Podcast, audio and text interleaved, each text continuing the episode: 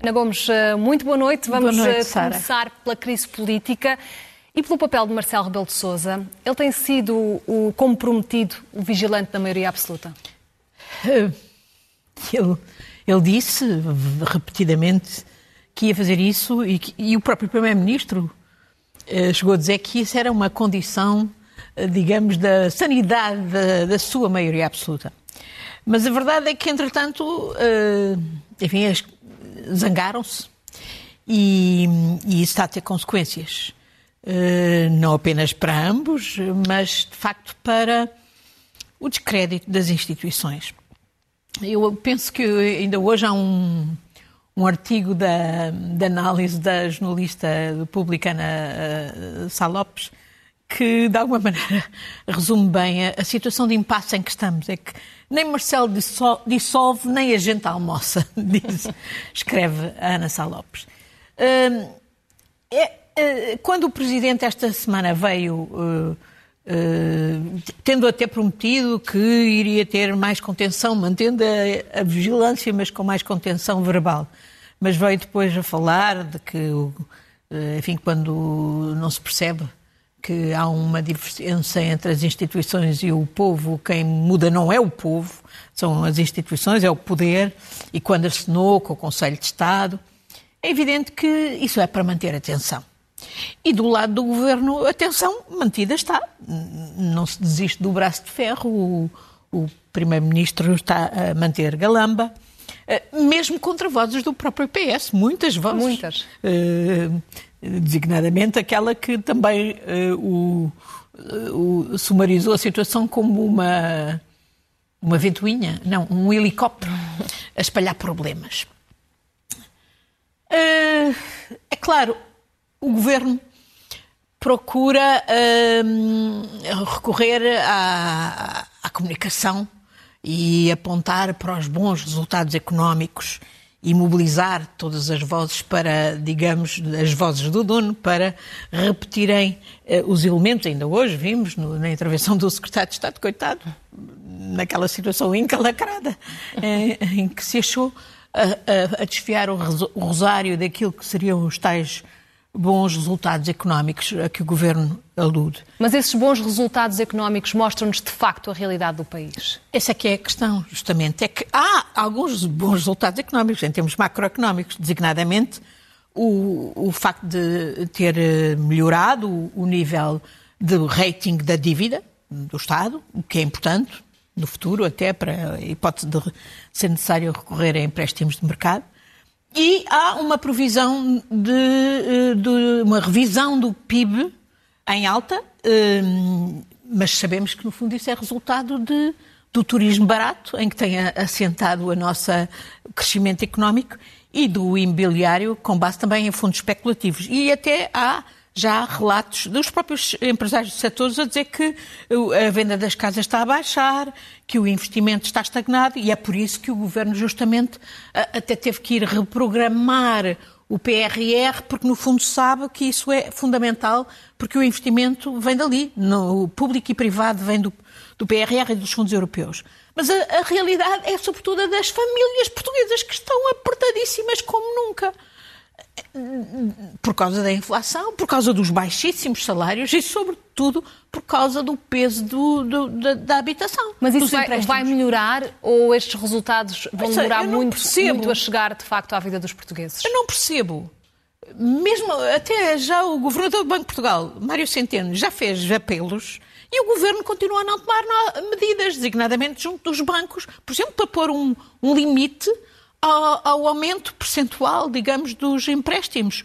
No momento em que os, os, bancos estão a ter lucros faraónicos e que isso também depois traduz em, em salários e bónus faraónicos, etc. Portanto, eh, e, e, e, aqui nós precisávamos era, de facto, ter um outro tipo de orientação económica, um, mudar o perfil económico do país com ambição, não com um crescimento pífio, que é o que está previsto, digamos, para os próximos quatro anos, sabendo que hoje temos também sinais de desemprego uh, começam a preocupar, a subir, com uh, cerca de, de 400 mil pessoas já no desemprego, fora, fora o desemprego de grande, de grande duração. Uh, e, portanto, este é um contexto em que nós o que não precisávamos, precisávamos de facto de medidas de, de, de orientação económica ambiciosas, mas, mas estamos, não, não discutimos nada disso. E o que discutimos são as crises, algumas uh, completamente artificiais. O e governo... quem é que ganha com isso? A direita? Ah, não tenha dúvida que quem capitaliza, digamos, com o descrédito das instituições democráticas de governação do país é, é, é a extrema-direita que quer destruir a democracia. Uh, o PS, digamos, aponta para que eh, eh, há uma crise artificial. Mas essa crise, em boa medida, é fabrico do governo, não é? Eh, olha, a história do tabu do SIS que se mantém. Que o, o Primeiro-Ministro persiste a não explicar. Era um assunto que já devia ter acabado, que o Primeiro-Ministro já podia ter acabado, designadamente admitindo que houve um erro. Se calhar em resultado da narrativa que foi fornecida ao SIS. Dizendo... Há interesse em não resolver esta polémica? Quer dizer, objetivamente, isto só se volta. Olha, coitado do secretário de Estado, ainda hoje, eh, do, até para não. do ministro adjunto, aliás, eh, do, do primeiro-ministro. É secretário de Estado adjunto. Ainda hoje, para não, digamos, fugir ao guião do primeiro-ministro, teve que se ver naquela olhada ali, questionado pelos jornalistas. Temos, uh, por exemplo, uh, exigências de partidos eh, à direita, isto na extrema-direita, a pedir uma, uma, uma, comissão parlamentar de inquérito sobre o SIS, que eu acho que era absolutamente impensável, é um erro. Precisamos é de ter, de facto, uma comissão de fiscalização do SIS que seja credível e a atual perdeu essa credibilidade. Uh, mas o Primeiro-Ministro já podia ter acabado com isto, designadamente, assumindo que houve um erro na comunicação com o SIS, e, uh, e, e, e, assegurando que isso não volta a, repetir-se e até pedindo desculpas à, pessoa que foi claramente intimidada pelo SIS. Hum, uh, digamos que a crise artificial está aí para continuar. Esta semana eu vi, por exemplo, a CPI com a chefe de gabinete uh, do ministro Pedro Nuno Santos, que é hoje chefe de gabinete de um secretário de Estado no, do mesmo ministério a narrativa dela, que aliás me pareceu bastante articulada e credível, contradiz completamente aquilo que o ministro eh, Galamba e, seu, e a sua chefe de gabinete foram dizer para a CPI. A CPI, pelo seu lado, eh, devia de facto incidir nas questões essenciais, que é a gestão, a política de gestão da TAP. Isso não tem sido praticamente não, está discutido. na, na coscovilhice. Está na coscovilhice. Quer deixar aqui sugestões de perguntas aos deputados para Olha, as próximas sessões? Quero, desde logo. O negócio feito pelo Nilman na privatização. Parece que o Nilman era suposto pagar uh, cerca de 297 milhões e aparentemente nunca os pagou. Não vi perguntas feitas sobre isto. Os 444 milhões que a TAP perdeu à conta da chamada troca dos aviões que o Nilman fez, exatamente na base do, de ter transferido uh, enfim, uh, os aviões encomendados pela TAP. Uh, e, e, e, quem, é que, quem é que recebeu esse dinheiro? Quem é que empochou esse dinheiro? Não vi ninguém na CPI fazer essas, essas perguntas. E a questão também de fundo é quem é que neste momento interessa a privatização da TAP uh, ao preço da chuva e a todo o vapor. Feito em cima do joelho. Exatamente. Portanto, eu esta semana vi uh, um coro de, de, eh, de acusações, impropérios, de indignação da direita a um manifesto que eu e muitas outras pessoas uh, uh, subscrevemos de apoio à, à TAP e ao controle estratégico da TAP pelo Estado. Não quer dizer que não se privatize parte da, da TAP. Um, Devo dizer que esse coro da direita só me, mais me encorajou a pensar que de facto esta é a linha certa. Mas essas questões têm que ser discutidas e o governo tem que ser chamado a pronunciar-se sobre elas e não o fez. E, no entanto, não faltaram uh, também nesta semana alertas para, para a degenerescência das, da, da, da, das próprias instituições democráticas. E um desses alertas foi dado por Ferro Rodrigues, Exatamente. o ex-presidente da Assembleia da República, num artigo da opinião disparou em todas as direções, deixou recados uh, claros, nomeadamente ao Primeiro-Ministro, a dizer para substituir quem for preciso no momento oportuno. O que é que pode ser um momento oportuno? Bom, já eu acho que Ferro Rodrigues tem toda a razão quando faz este alerta e ele é, sem dúvida, um, democrática, um democrata e sente que a democracia está em perigo. Uh, em virtude dos chamados casos e casinhos, mas são casos e casinhos que, podem, que devem ser esclarecidos e que podem ser esclarecidos. Eu há bocadinho já referi o caso do, do CIS.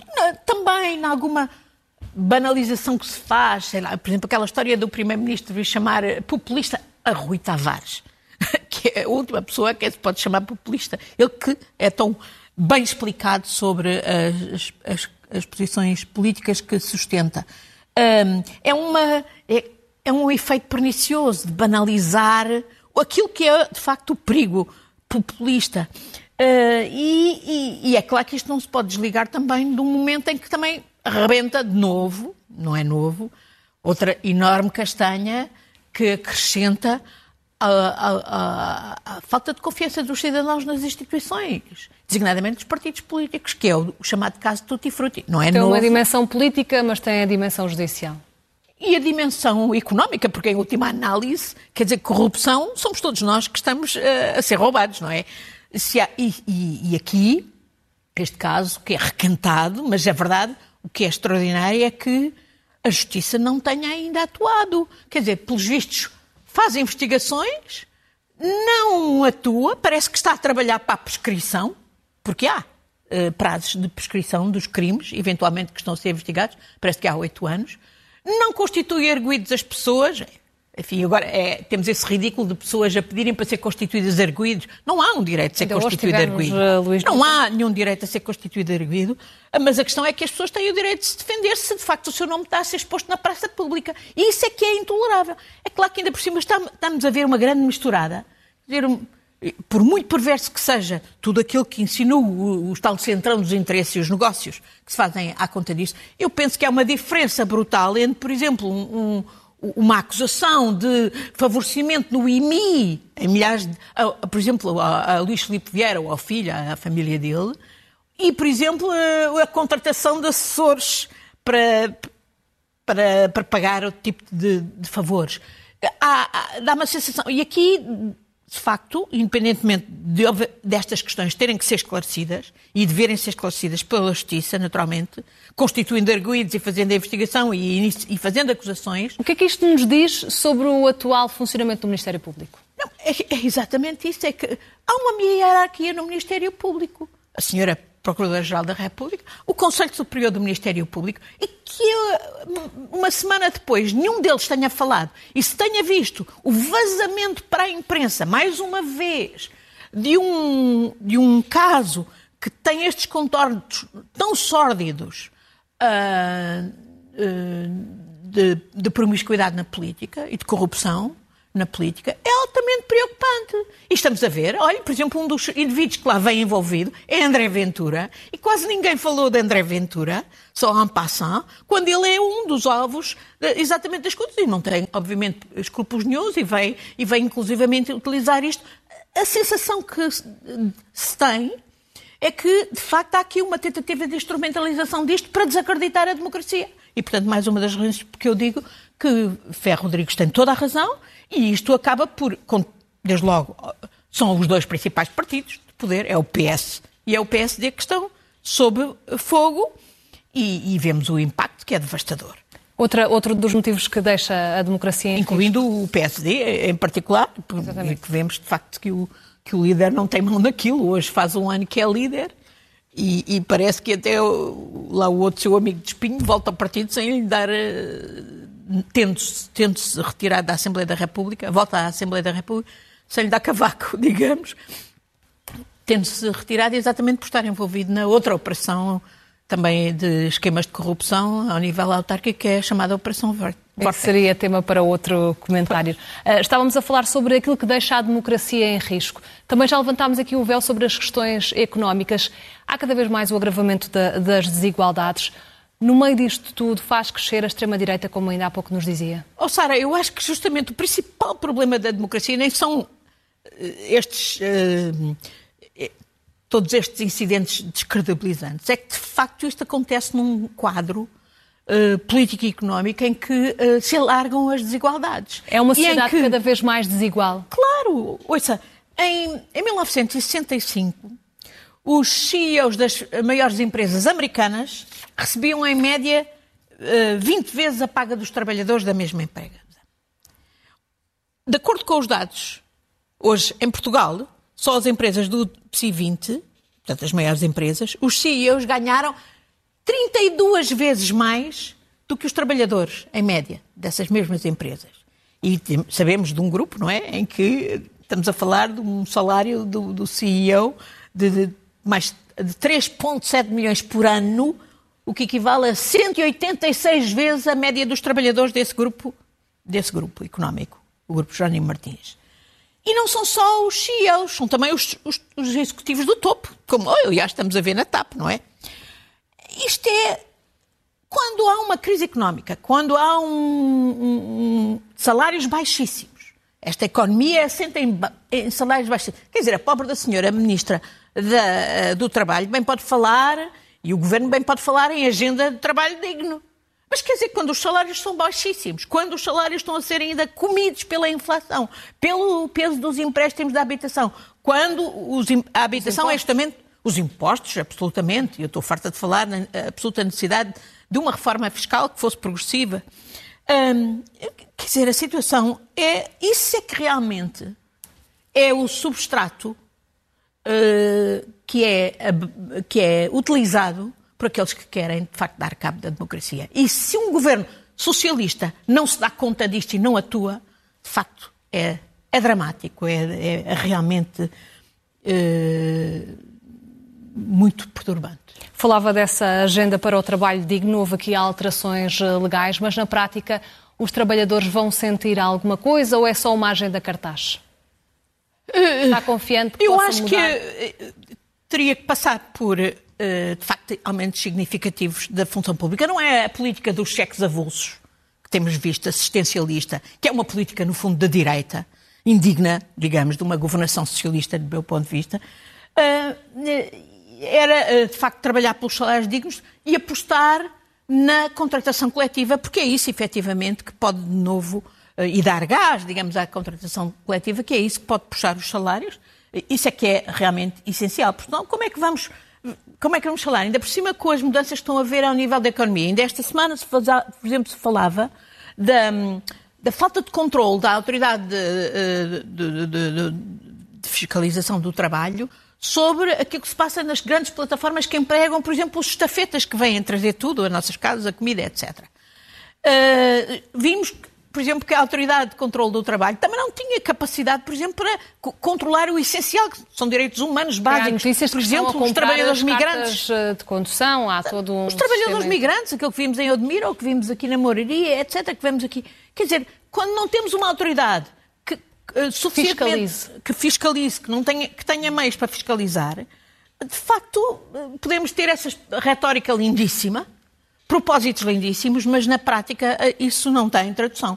E claro, quando ainda por cima temos uh, também um contexto de, que favorece uh, até esquemas ínvios e esquemas de corrupção, por exemplo, esta semana, num contexto em que, ao nível europeu, temos a Comissão Europeia a dizer novas medidas de combate à corrupção. Olha, uma delas, muito importante, é justamente estender o prazo de, de, para impedir a prescrição dos crimes de corrupção. Mas nós aqui em Portugal, o que é que temos? Esta semana foi noticiado que a, a chamada entidade da transparência, tá, que já tem, um, já tem uma direção nomeada, mas está à espera de que se instalar porque falta uma um assinatura papel. do Primeiro-Ministro. Já nem vou falar do MENAC, que é o, o, o Instituto, o, o mecanismo suposto criado pela, pela Estratégia de Combate à Corrupção, que não abre a boca, que não diz, não, não, não faz nada. Um, esta semana tivemos uh, um comissário europeu, comissário da Justiça, Didier Reinders, a dizer que Portugal tinha declarado que tinha 25 milhões congelados em sanções à Rússia, aqui em Portugal. Como? Quem? Onde? Em que termos? A intransparência é total. Isto é muito perturbante. O ano passado falou-se em 18 milhões, agora 25 milhões, estamos a falar de uma quantia ridícula. E estamos a falar de, obviamente, aquilo que é devido, até porque são recursos essenciais para depois para a reconstrução da própria Ucrânia. A falta de transparência nesta matéria parece-me altamente preocupante. E, e, agora, olha, outro, outro caso que a mim me preocupa e que merece fiscalização. Tive conhecimento que recentemente o Governo, à pala de uh, agilizar o processo de aplicação do pacote de mais habitação, decidiu retirar à Direção-Geral do Tesouro e Finanças a competência da gestão do património imobiliário do Estado. E passá-lo para quem? Para a STAM. Muita Mas... gente não sabe o que é e como é que funciona, não é? Porque está revestida num segredo. O que eu é muito sei, difícil perceber como é que funciona. O que eu sei da STAM, que é uma empresa 100% de capitais públicos, é altamente preocupante. Já lá para trás, uh, indícios de tremenda corrupção, de utilização exatamente dos imóveis do Estado a serem vendidos ao preço da uva mijona e a, e a, e a empresas e amigos marcados. Agora, no último ano, a, a direção da Estamo, o ano passado, tem, já tem um património para gerir de mil milhões, fez um negócio vendendo um edifício e comprando um terreno de cerca de 10 milhões. Isto é ridículo se calhar não justifica sequer os salários das pessoas que lá estão. Se calhar não justifica-se ter essa entidade, não é? Pois, não sei quem é. Quer dizer, que o Estado precisa de agilizar a utilização do património do Estado, sim, mas geri-lo bem. Ora, eu não tenho nenhuma garantia que este AMO, com todos os antecedentes que tem, incluindo estes mais recentes, tenha condições para isso. E, portanto, esta é uma matéria que não pode estar fora da, da fiscalização da, dos mídias e da opinião pública, em que eu penso que o governo terá que dar explicações. E já estamos a terminar o nosso tempo, abrimos espaço ainda para falar sobre a atualidade internacional. Como sabemos, o mundo está a mudar eh, e muito com, com o decorrer da guerra. A Rússia e as antigas repúblicas eh, soviéticas estão a ser empurradas eh, para a China. Com que nível de preocupação é que olha para isto? Antes, deixe-me só uma nota sobre a Turquia. Infelizmente, mais do mesmo e, e, e, e, portanto, estamos a falar de um parceiro infiável da NATO, designadamente na relação com a Rússia. Sim, a, a, Rússia, estamos a ver as contradições, designadamente entre Prigozhin e, os seus patrões na Rússia, Putin e, não só. Uh, estamos a ver a Rússia a transferir armas nucleares para a Bielorrússia agravando dramaticamente, eh, eh, enfim, os riscos que todos corremos, para além das ameaças inaceitáveis. Havemos, estamos a ver a Rússia tornar-se cada vez mais vassalo da China. Não é por acaso que agora, inclusivamente, abriu o porto de Vladivostok, teve que abrir finalmente o porto de Vladivostok à, à China. E, hum, e, portanto, concretizando-se a contraofensiva ucraniana, penso que todo este processo de composição da Rússia pode acelerar isto não pode deixar de ter implicações da segurança para, para todos os povos e não apenas os da, do território russo.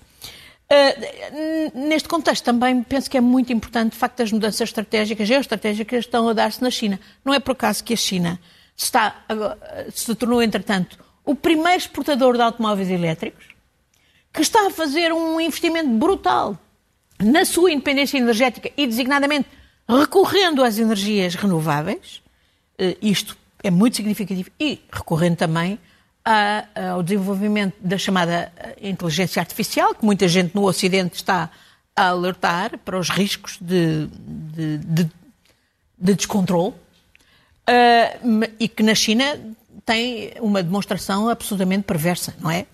Todos os esquemas já de controle social e político que estão a funcionar à base da, da inteligência artificial. São tudo problemas que, obviamente, não podemos resolver ao nosso nível, mas é que temos de estar, de que temos de estar conscientes e que temos que exigir ao nosso governo que, ao nível europeu, contribua para soluções que defendam os nossos interesses e, no fundo, do conjunto da humanidade. E nós estaremos atentos a esse tema.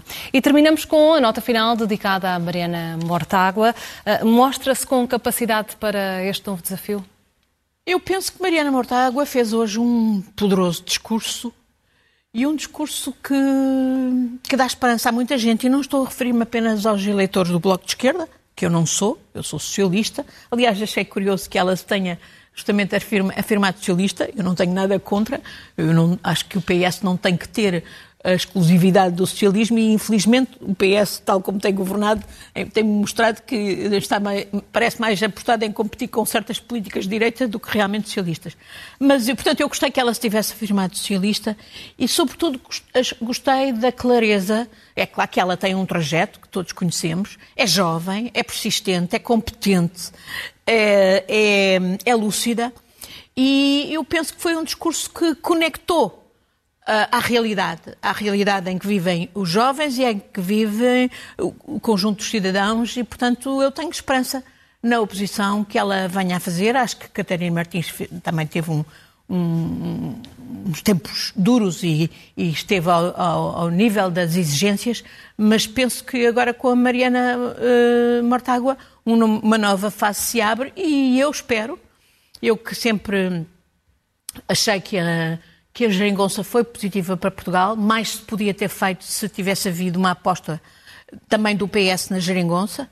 Uh, eu espero que essa solução uh, volte um dia a estar em cima da mesa. E acho que com uma direção uh, como a de Mariana Mortágua, pode haver divergências, mas pode haver um grande espaço de convergência para todos aqueles que querem defender a democracia e que querem defender a esquerda no nosso país. E é assim que fechamos o comentário desta semana. Ana Gomes, muito obrigada. Obrigada. Até uma próxima oportunidade.